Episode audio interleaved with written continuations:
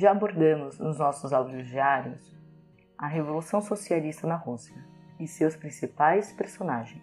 Hoje vamos falar de mais uma personagem da Revolução Russa, Inês Arna.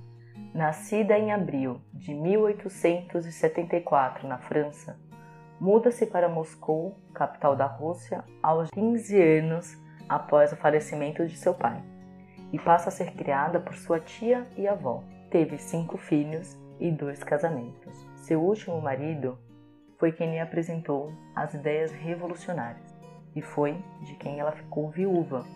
Inês, assim como nossas companheiras, dedicam a sua vida entre o cuidado dos filhos e a luta por direitos e conquistas sociais.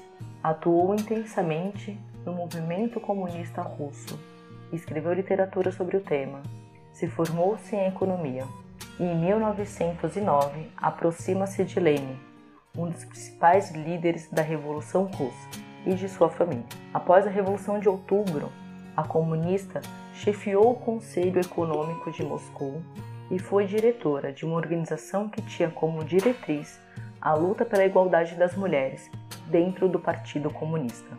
Mostrou-se uma grande ativista pelo direito das mulheres trabalhadoras, lutando por reformas que possibilitassem o divórcio, o aborto e que aumentassem o poder de decisão das integrantes da organização partidária. As pautas levantadas por Hammond e muitas outras companheiras do Partido Comunista foram de extrema importância para a emancipação feminina na Revolução e pós-Revolução Russa. Já em 1918, o Código da Família é promulgado pelos revolucionários bolcheviques. Havia instituído o casamento civil em substituição do casamento religioso e estabelecido o divórcio a pedido de qualquer um dos cônjuges. Para vocês terem uma ideia, no Brasil o divórcio só foi instituído em 1977, mas para se conseguir o divórcio teria que ter ao menos 5 anos de casamento e a pedido do homem. Somente em 2002 é que o divórcio passa a ser mais flexibilizado e se torna um direito. Em 1920, a União Soviética torna-se o primeiro país no mundo a garantir que as mulheres tivessem direito ao aborto legal. Foi nesse mesmo ano, de 1920, que Inês organizou e presidiu a primeira Conferência Internacional de Mulheres Comunistas.